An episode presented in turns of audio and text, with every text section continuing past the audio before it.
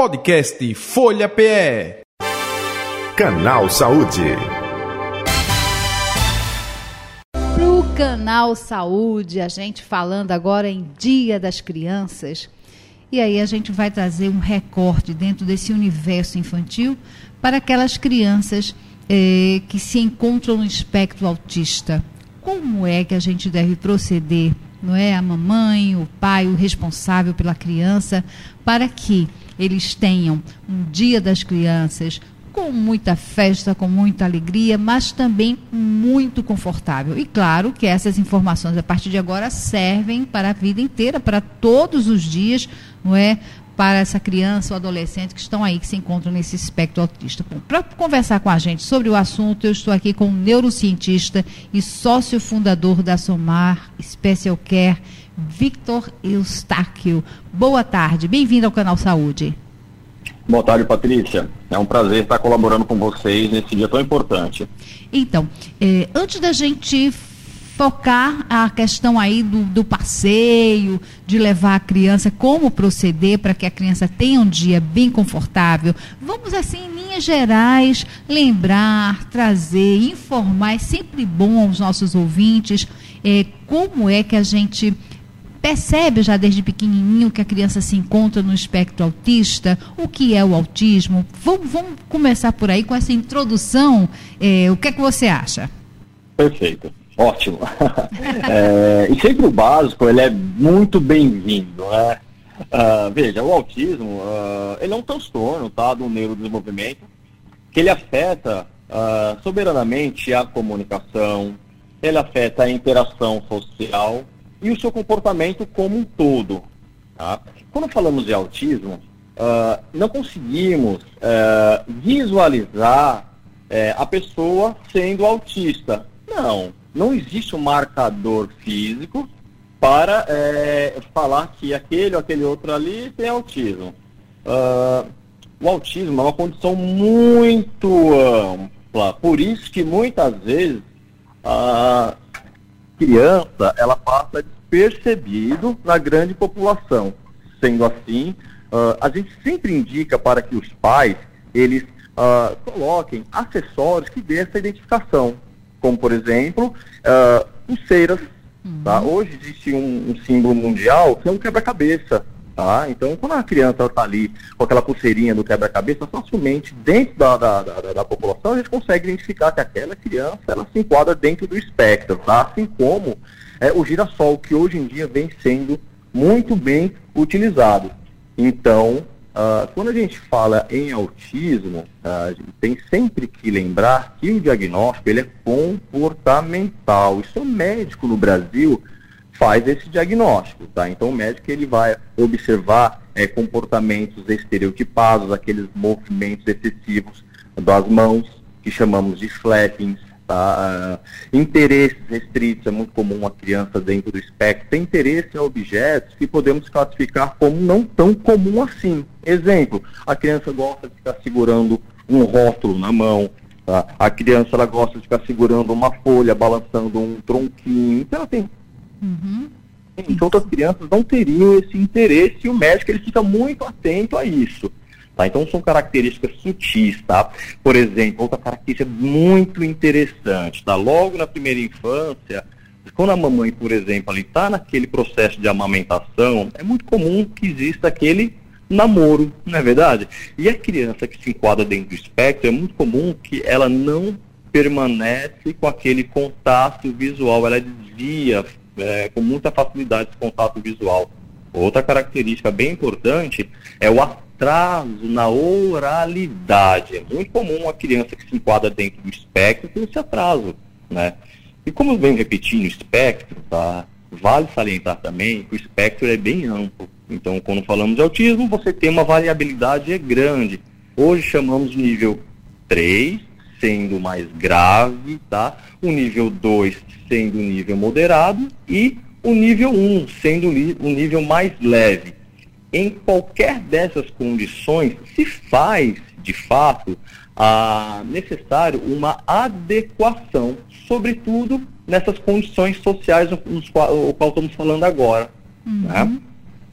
Isso. É, e aí, é, como é que a gente faz, como proceder para que a criança é, tenha um dia das crianças bem alegre, divertido, mas confortável, não é? Para ela, é, para as outras crianças que estão é, ali ao redor. E uma coisa interessante, me passou agora pela cabeça. Essa identificação na criança é mais para que as outras pessoas que estão ali convivendo com ela, não é?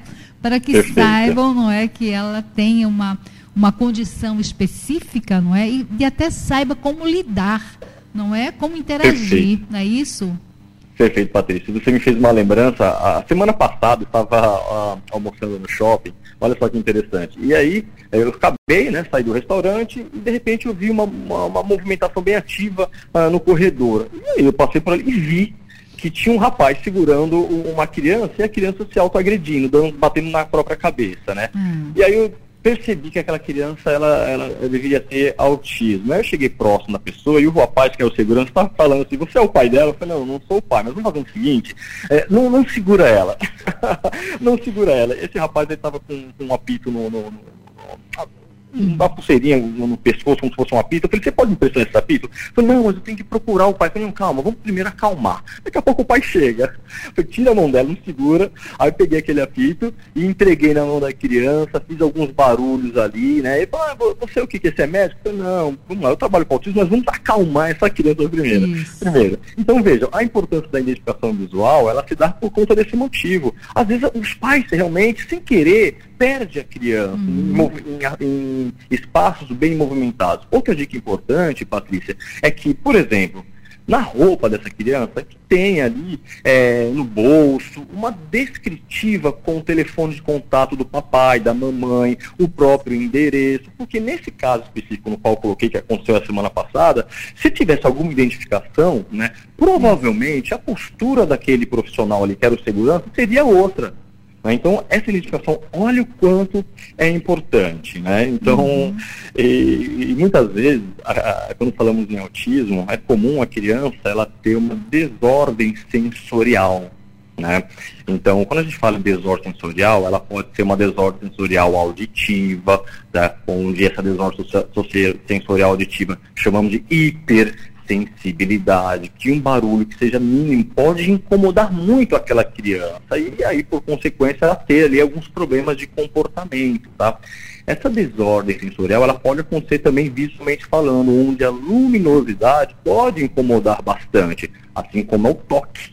Às vezes a criança não gosta de toque, só que as pessoas não sabem, né? Então, uhum. é, é importante que essas condutas básicas, elas sejam sempre bem é, explicados para a população. E aquela, aquela, aquela velha introdutória, hein, Patrícia?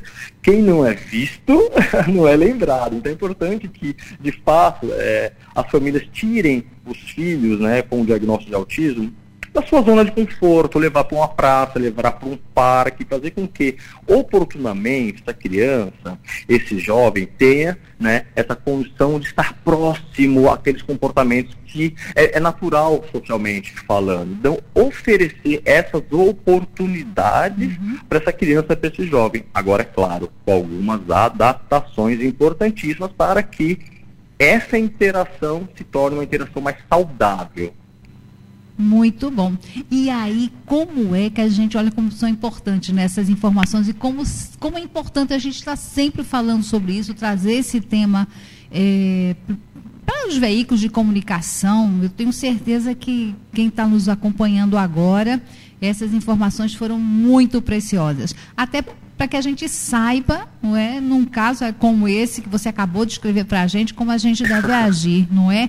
Mas vamos lá. E é, a mamãe, o papai, o, o, responsável que quer sair com a criança é, nesse dia das crianças, está acontecendo um monte de atividades na cidade inteira, mas como é que a gente deve fazer? É, para que a criança tenha sim um belo dia, mas também confortável, né? Que não lhe é, não, não cause ansiedade? Como é que a gente deve agir?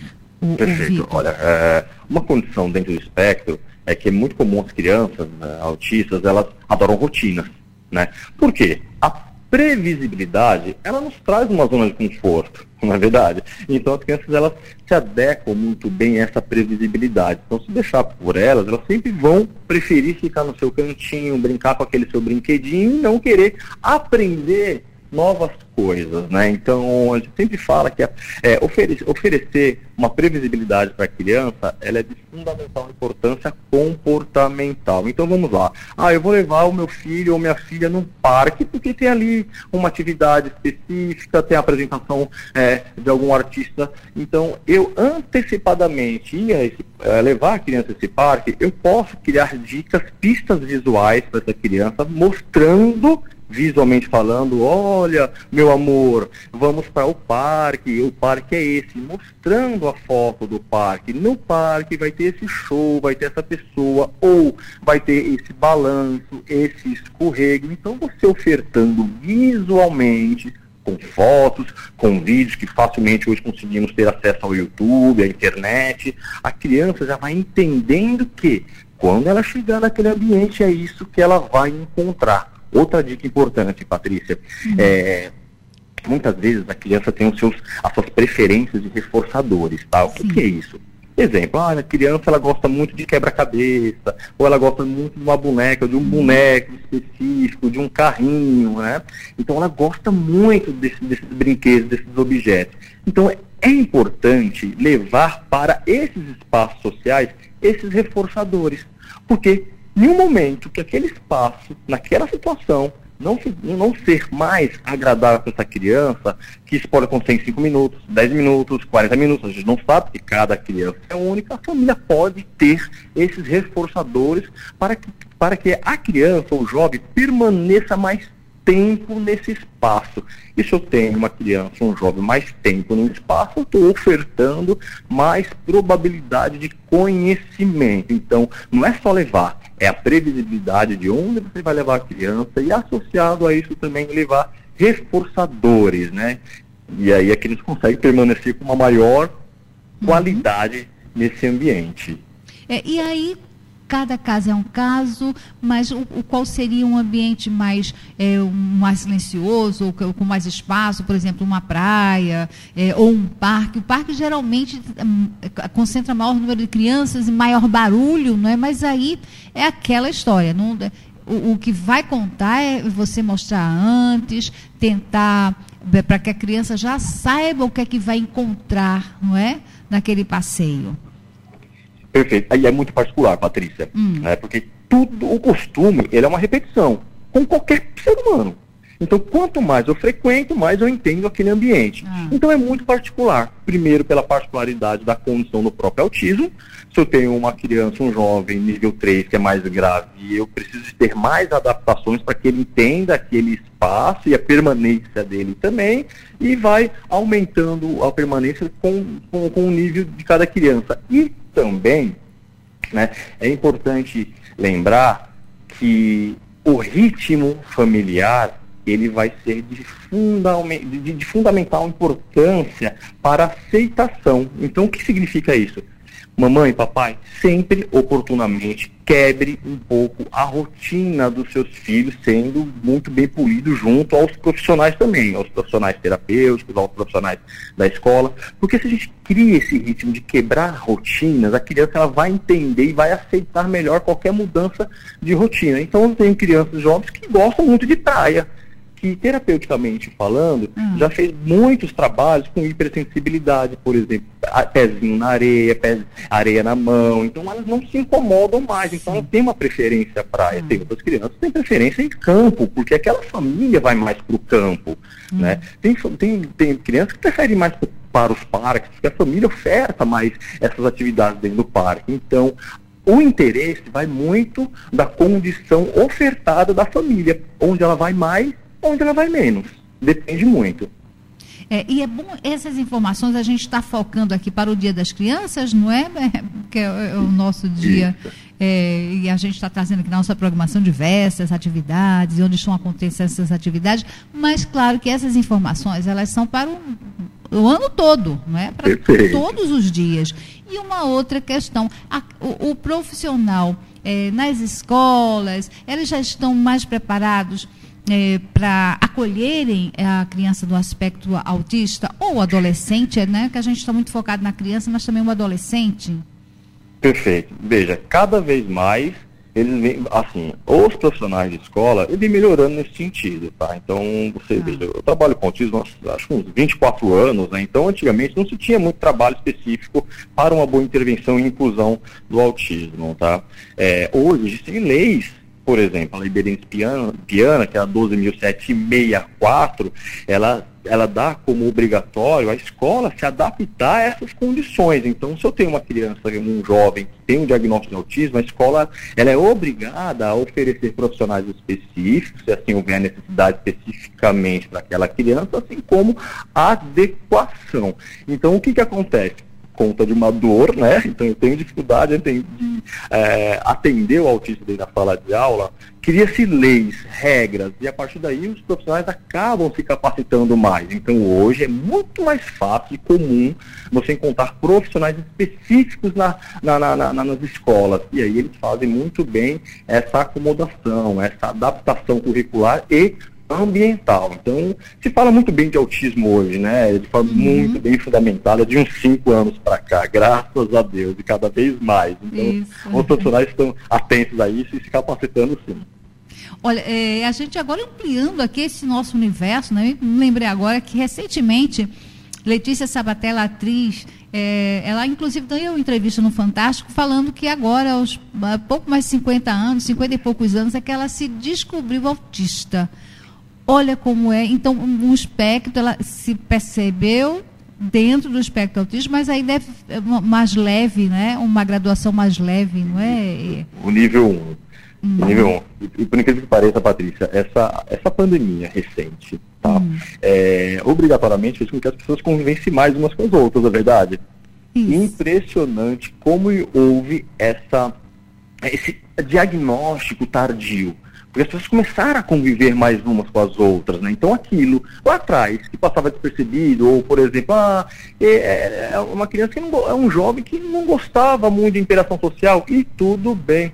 Ah, era um jovem que preferia ficar mais isolado, e tudo bem. Ah, é um jovem que tem muita habilidade na área matemática e, e não gosta muito de esporte, prefere ficar sozinho, e tudo bem. O que era tudo bem antes né? Hoje tem, existem as nomenclaturas, então muitas pessoas descobriram autistas, como você bem colocou, Patrícia, depois de velho. E aí tudo faz sentido para aquela pessoa, poxa vida, né? Então tudo está fazendo sentido. Então a pandemia também, né, ela, ela, ela, ela colaborou, veja só, com esse encurtamento social, de interação social entre a própria família, tá?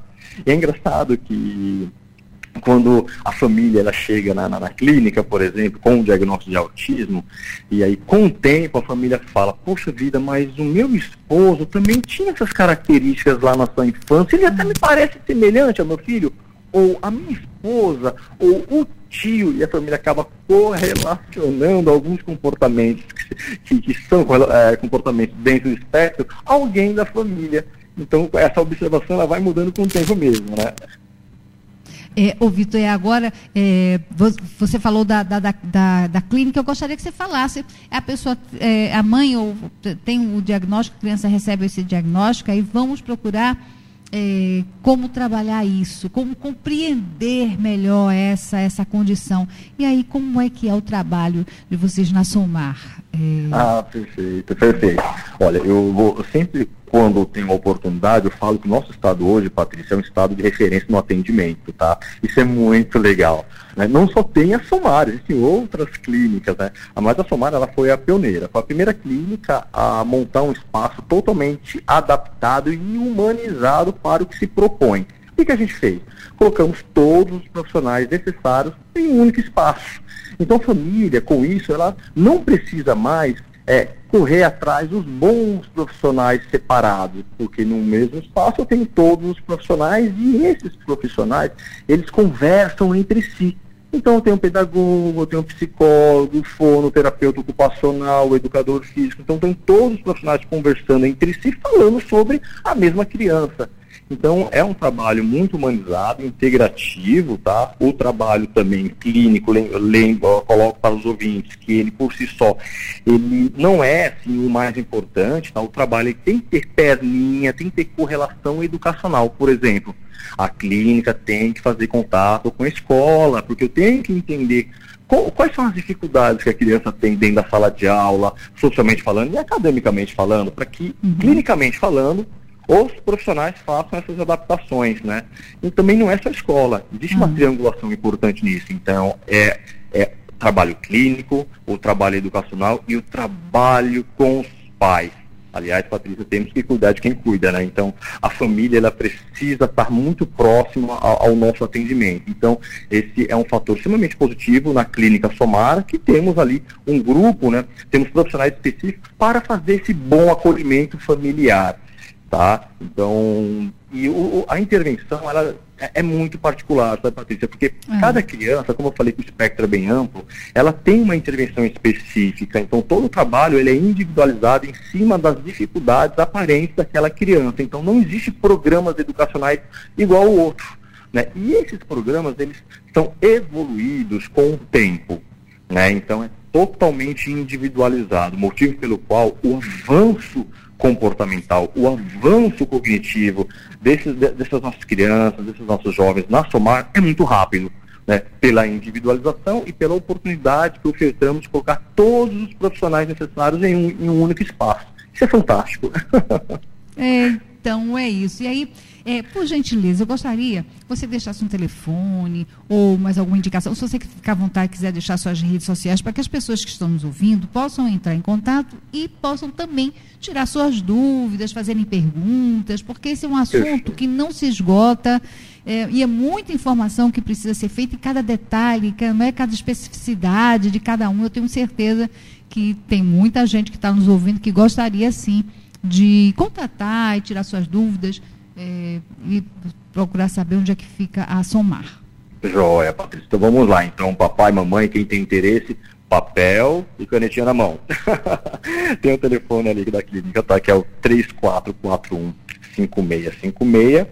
3441 5656, tá? Hoje temos unidade, temos é, cinco unidades, tá? Temos unidade no bairro da Torre, em Boa Viagem, em Piedade, unidade em Olinda. Estamos montando uma mega estrutura dentro do Clube do Esporte, na nossa quinta grande unidade. Né? É, quem tiver interesse de entender como funciona ali os nossos atendimentos, até mesmo fazer uma visita, é muito legal fazer uma visita na clínica, olhar as crianças, os jovens, recebendo ali aquela intervenção, conhecer nosso espaço físico, entre em contato pelo número 34415656 e também sigam ali na, na, nas redes sociais, né, que é o Somar Recife, né? Lá no Instagram você facilmente você consegue encontrar. E lá ofertamos ali várias dicas de atividades, né, várias dicas de atividades adaptadas para a escola, né, muitas coisas legais lá, muitas fotos, muitos vídeos, e vai ser com certeza um prazer receber qualquer pessoa que tenha um interesse, viu? A movimentação é ativa, muito ativa mesmo no nosso Instagram lá. Mas fique à vontade, ligue e pode contar com a nossa colaboração. Estamos aqui para poder ajudar. Então, muito grata pelas essas preciosíssimas informações, por ter participado conosco do canal Saúde. Eu que agradeço, Patrícia. Até uma próxima oportunidade. Podcast Folha PE. Canal Saúde.